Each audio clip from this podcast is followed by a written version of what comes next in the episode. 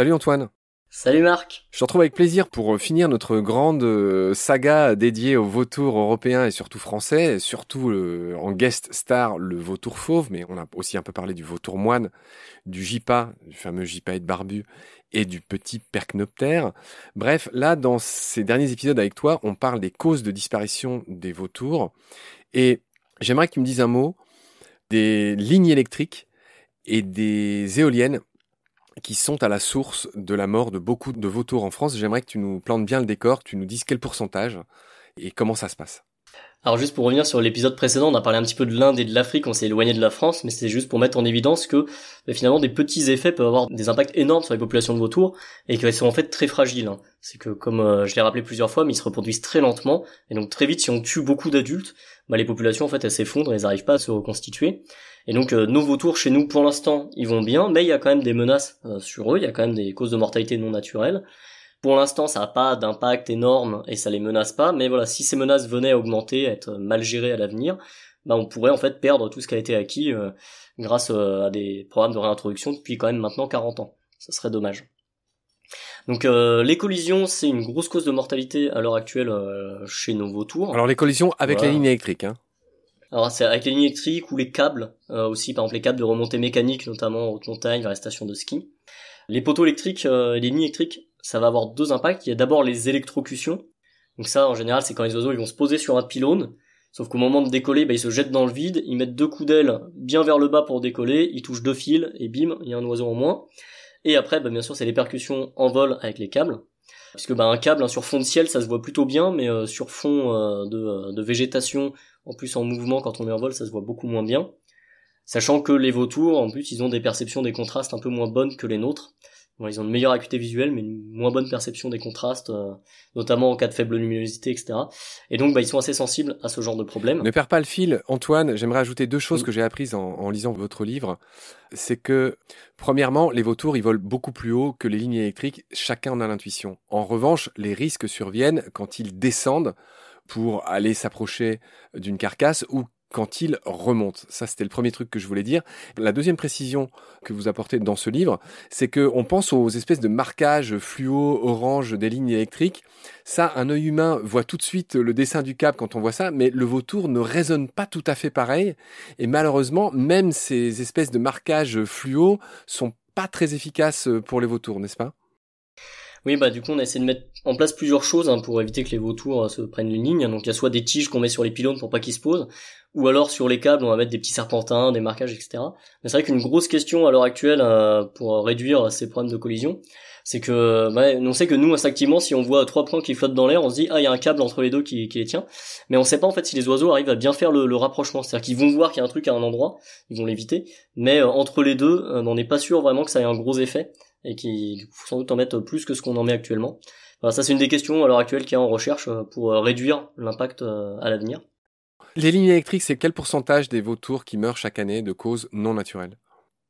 Alors chaque année, je pourrais pas dire, mais je peux dire c'est sur ceux qu'on récupère et qu'on autopsie, c'est entre 15 et 20% à peu près les, collisions avec les, les câbles. D'accord. Les électrocutions, c'est compté dedans ou pas? Ou c'est à part? Ouais, ouais, c'est dedans. Bon. Alors, ce que tu as dit là, les dispositifs, on peut mettre des gaines isolantes pour éviter les électrocutions. Mm. Et il existe aussi ce que tu as dit là, l'espèce de piquet, ça s'appelle des cierges. Pour, pour éviter tout ça. C'est un peu comme les, dispositifs anti-pigeons. C'est pour éviter tout simplement que les vautours mm. se posent sur ces. Oui, oui c'est exactement pareil. Même principe. Est-ce que tu peux enchaîner sur les éoliennes? Mm. Est-ce qu'on a fini sur nos bah. histoires d'électricité?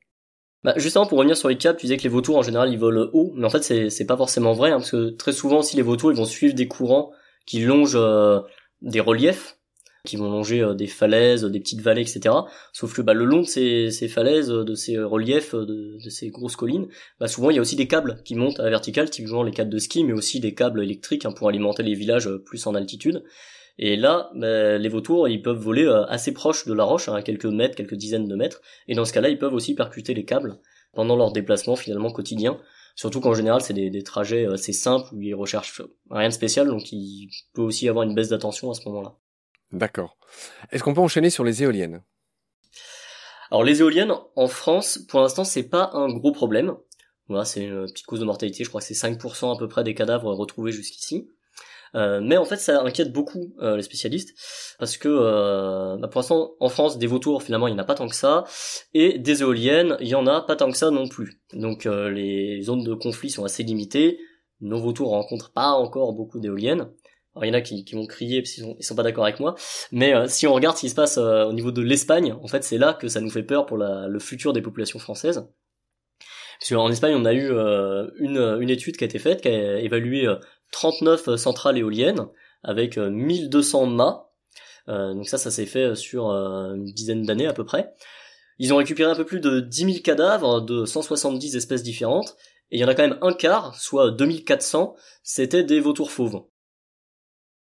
Alors, faut le nuancer avec deux choses, hein, c'est que bon, euh, les vautours euh, fauves, bah, c'est très gros, donc ça se repère bien par rapport aux autres espèces. Hein. C'est sûr qu'entre une pipistrelle et un vautour fauve tué par une éolienne, on retrouve plus facilement le vautour.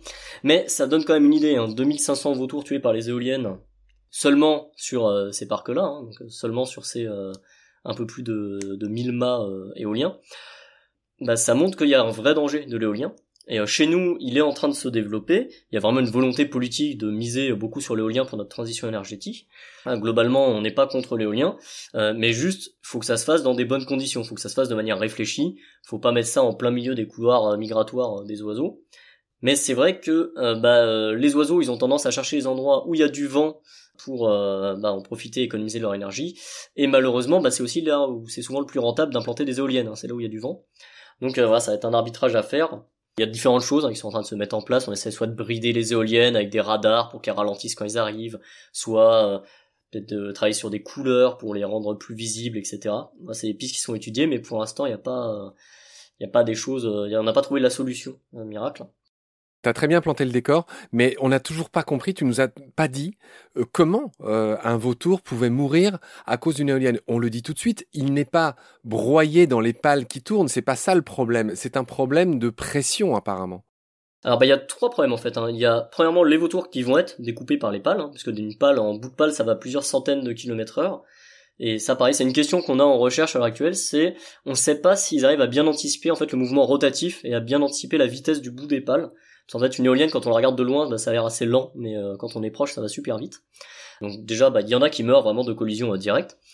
Ensuite, on va avoir ce qu'on appelle le barotraumatisme.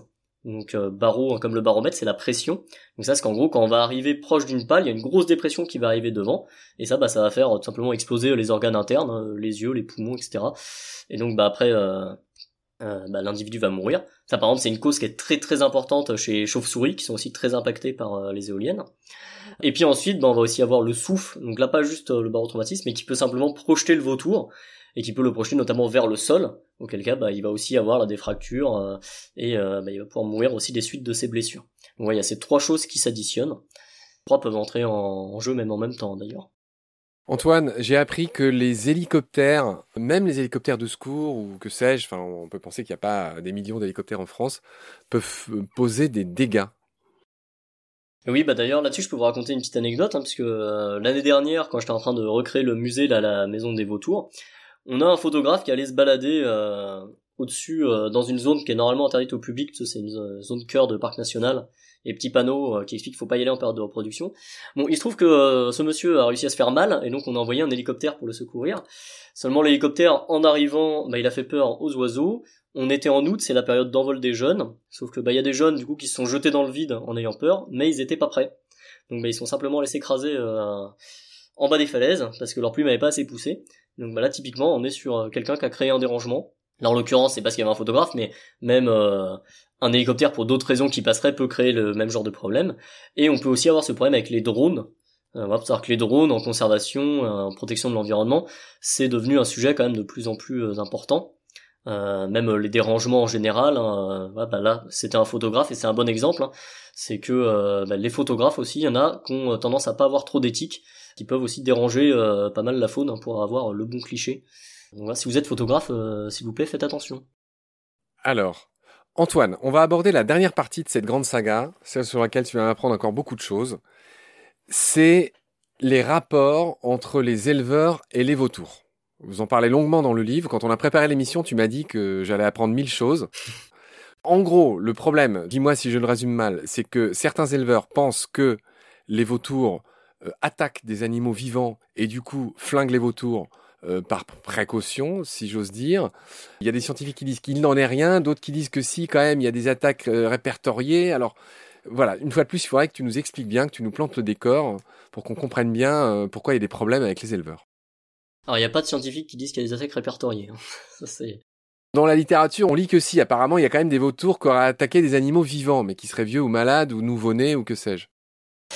Alors du coup, ouais, pour planter le décor, donc le les vautours, c'est des animaux qui sont euh, charognards, hein, qui se nourrissent euh, de carcasses. Euh, cela dit, ça, euh, c'est un concept hein, que nous on a calé sur eux. Hein. À la base, c'est avant tout des animaux qui essaient de manger. Et comme tout, ils ont en gros une balance bénéfice-risque quand ils vont se nourrir. Et effectivement, les vautours, ils peuvent se nourrir sur des animaux qui sont mourants, en fait, qui sont en état de faiblesse avancée. Parce que, bah, comme je j'expliquais, hein, quand ils mangent, les vautours, ils vont rentrer par les orifices naturels.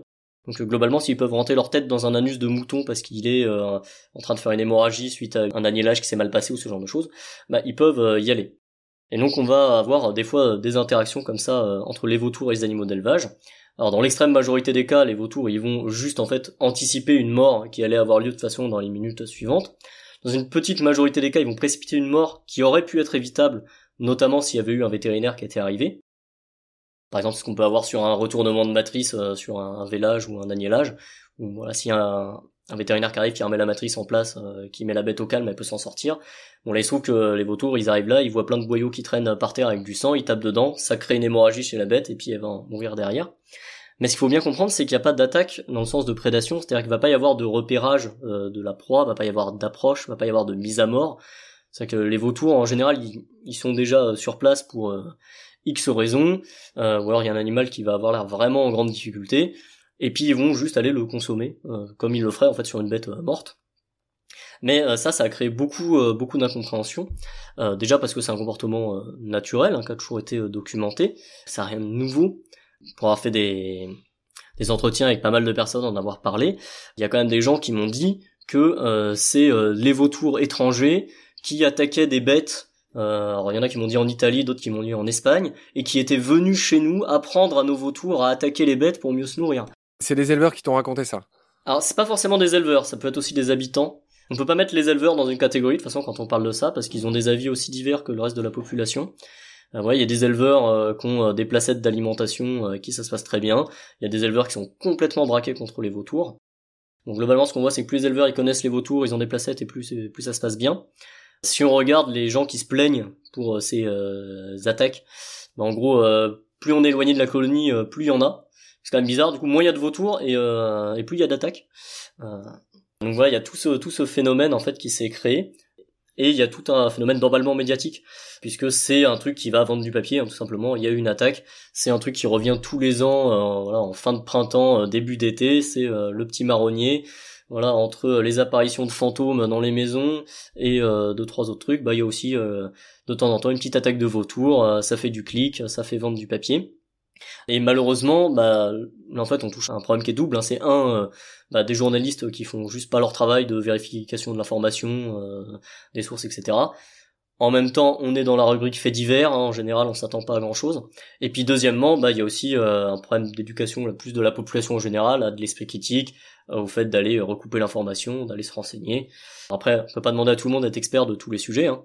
Mais voilà, sur ce sujet, l'information, elle est connue, elle existe. Les gens, après, ils partagent ça euh, sous le coup de. Ça se propage euh, exactement comme des... Enfin, c'est des fake news hein, d'ailleurs, du mais ça se propage euh, comme tel, avec toutes les problématiques associées. Malheureusement, on a beaucoup de mal à lutter contre ça, hein, parce que même si on fait un démenti, on sait que d'une part, le démenti, avec des explications, il va moins se propager que la rumeur originelle, qu'en plus, ça va faire de la pub à la rumeur et qu'elle va la renforcer, et que de toute façon, des gens qui se mettent à croire ce genre de choses, en gros, on va pas les déconvertir avec un petit, avec un, petit démenti. Et vraiment, c'est une problématique sur laquelle on observe un spectre qui est assez large, hein, des gens qui vont avoir un questionnement juste, parce qu'ils ont vu ça dans les médias. Nous, euh, à la Maison des Vautours, quand on est avec le public, on voit ça. Très souvent, en général, une à deux fois par jour, il y a des gens qui viennent nous poser la question, j'ai vu ça dans la presse, est-ce que c'est vrai ou pas? Euh, Donc là, on peut en parler tranquillement. Il y a des gens qui vont euh, plutôt, bah là, même penser que c'est vrai.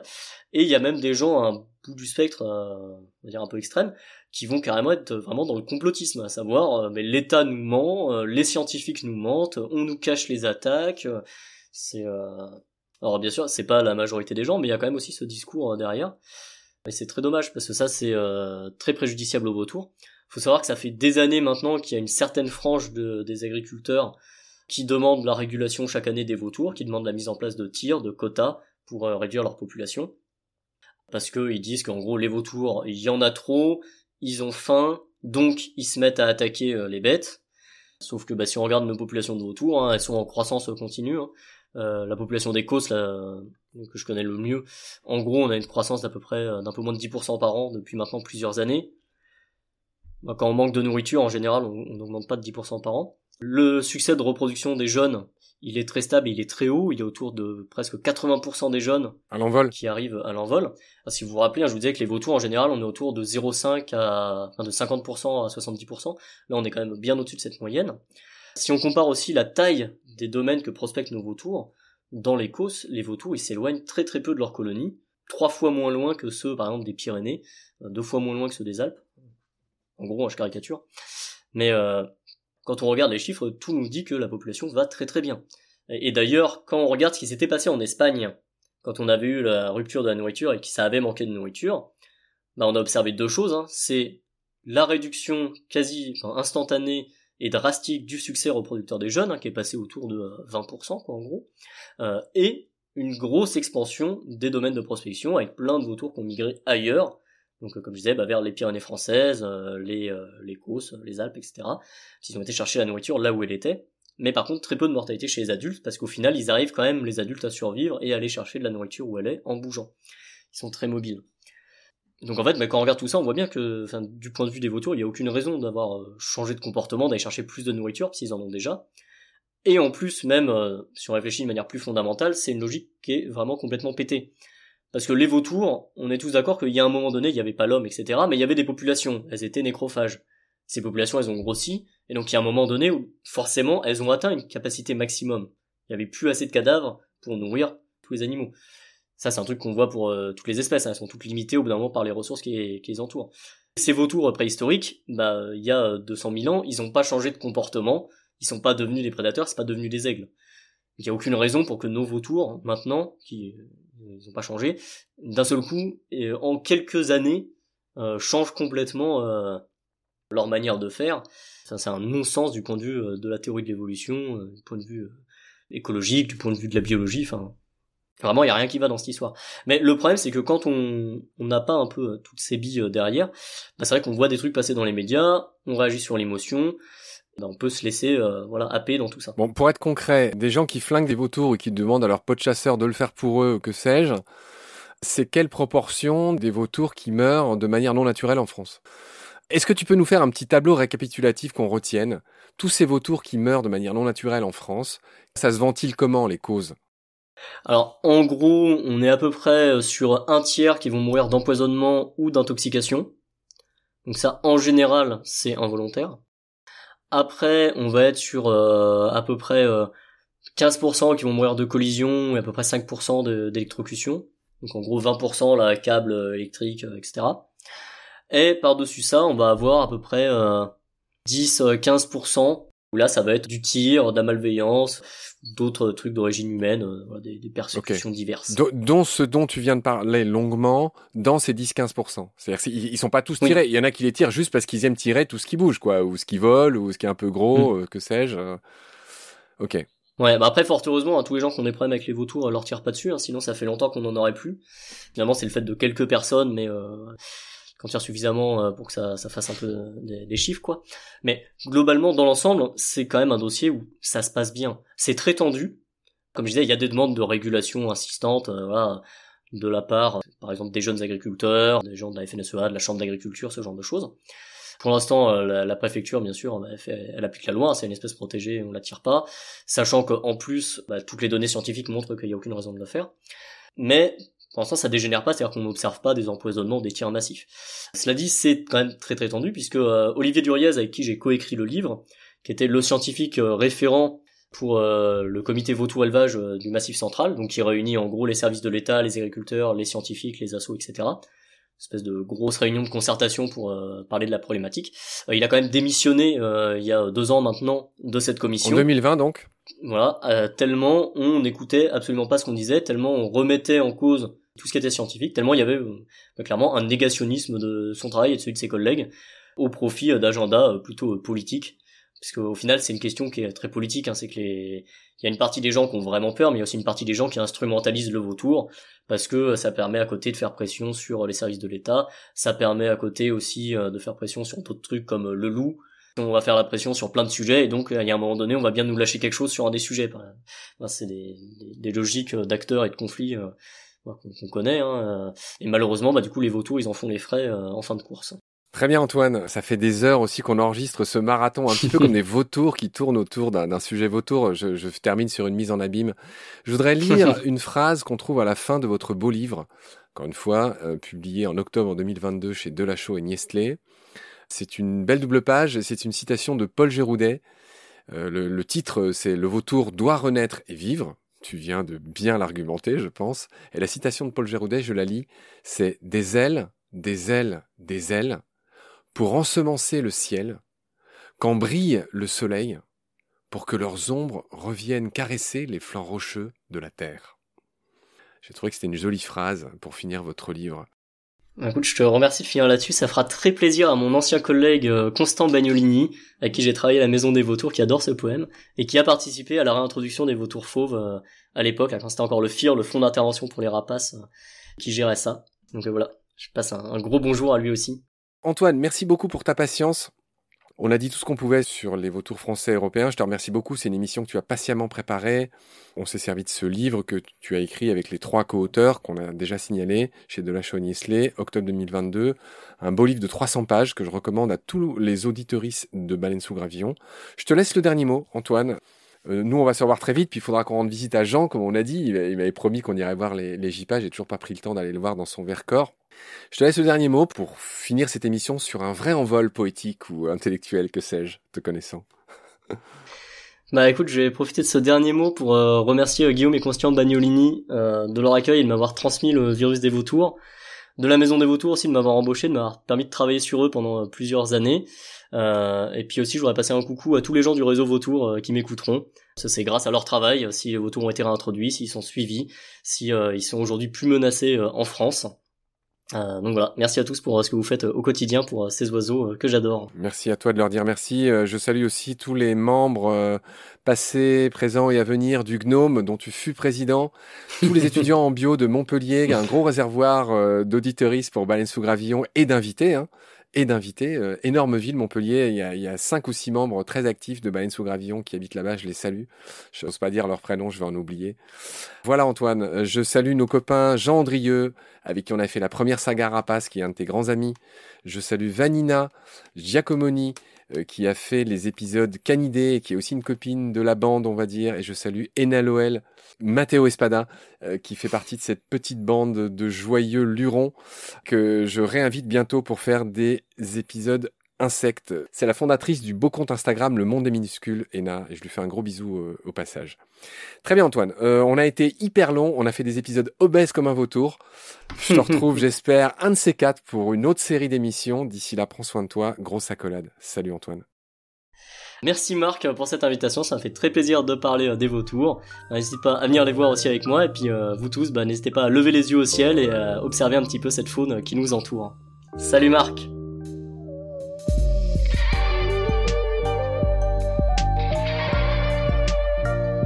C'est la fin de cet épisode, merci de l'avoir suivi. Pour continuer, nous avons besoin de votre soutien. Et vous pouvez nous aider simplement, en quelques clics et gratuitement. Il suffit par exemple d'utiliser le moteur de recherche solidaire Lilo. Ainsi, chacune de vos recherches sur Internet générera des gouttes qui seront reversées au projet de votre choix, comme Baleine sous gravillon par exemple. Vous pouvez par ailleurs vous abonner à nos podcasts comme d'habitude, partager les liens devenir adhérent de l'association BSG ou encore faire un don sur Helloasso ou sur Tipeee. Grand merci par avance. Je remercie tous mes équipiers pour leur aide précieuse. Je vous retrouve bientôt pour de nouveaux épisodes. Et d'ici là, prenez soin de vous et de ce qu'il y a autour de vous. Merci. À bientôt.